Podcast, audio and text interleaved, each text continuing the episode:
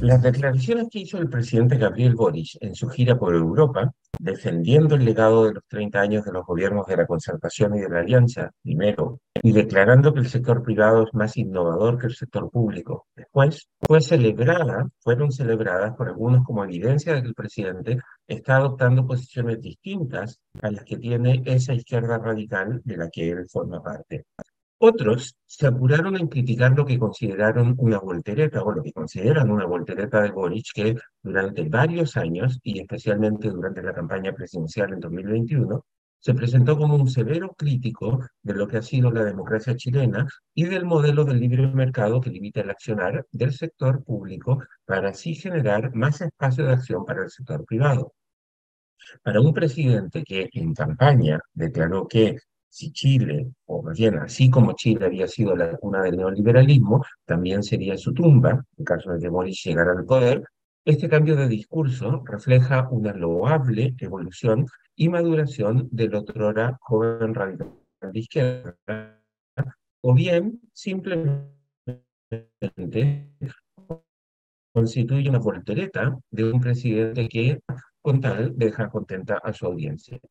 En la vida, y especialmente en política, siempre es bueno aprender de los errores y corregir posturas equivocadas. Si los datos muestran que las creencias que uno tenía son equivocadas, lo más saludable es ajustar esas creencias a la nueva realidad. Aquellos que correctamente creen que las políticas públicas deben basarse en datos y que el conocimiento se construye a partir de la evidencia acumulada, debieran estar felices cuando alguien que tenía creencias claramente equivocadas evoluciona y actualiza sus creencias a partir de la evidencia disponible.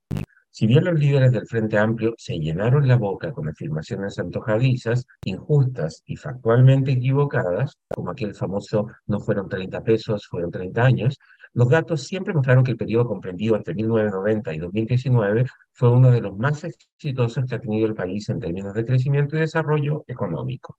reducción de la pobreza, inclusión social y reducción de la desigualdad. El que Boris ahora reconozca eso es saludable y contribuye a terminar con esa mentira que el propio presidente ayudó a diseminar por tanto tiempo. El que Boris ahora vea las cosas de forma más clara y se haya podido quitar la venda ideológica que lo hizo negar los datos y difundir fake news por un periodo excesivamente largo de tiempo, debe ser visto como una reivindicación de la verdad. Como tal, este reconocimiento de Boris debe ser celebrado, aunque los costos de haber difundido mentiras sigan siendo altos y el efecto dañino de haber difundido esas falsedades tome mucho tiempo en desaparecer. Pero hay otra lectura sobre por qué Boris ahora dice lo opuesto de lo que sostuvo desde que se hizo conocido en la esfera pública como líder estudiantil en 2011. Si el líder estudiantil, diputado, candidato presidencial y presidente electo fue tan crítico del modelo económico y ha sido tan crítico del sector privado, sus declaraciones en España resultan sorpresivas y profundamente contradictorias con lo que el propio Boric ha dicho son sus valores y principios.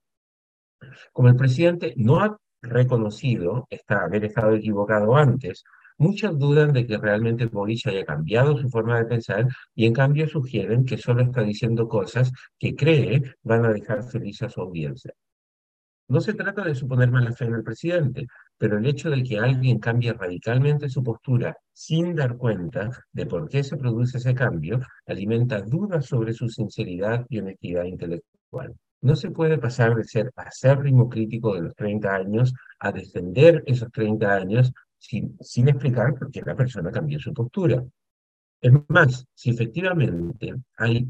simplemente oportunismo y mala fe y no un cambio real de postura, se multiplican las razones para dudar y desconfiar del falso converso. Si alguien es capaz de mentir tan descaradamente sobre sus creencias y principios, ¿por qué no habría de mentir sobre cualquier otra cosa?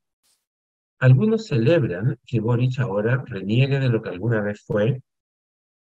Hay buenas razones, de hecho, hay buenas razones para ser más cauteloso respecto a qué significan esas declaraciones de Boric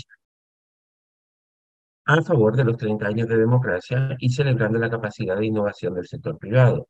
Mientras el presidente no explique qué lo hizo cambiar de posición y por qué ahora ve el mundo de una forma diametralmente opuesta a lo que sostuvo durante más de 10 años de actividad política, la opinión pública tendrá buenas razones para desconfiar de todo lo que diga el presidente. Es más, si no explica pronto su cambio de postura, hay buenas razones para esperar que en las próximas semanas Boris vuelva a sorprendernos con dichos que, dependiendo de la audiencia, sean profundamente pro-mercado o militantemente críticos de las políticas económicas que ha tenido Chile desde el retorno de la democracia.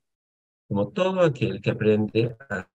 darse volteretas de muestra, después de una gran voltereta, siempre vendrán intentos por ejecutar volteretas mayores. El libero, la realidad como no la habías visto.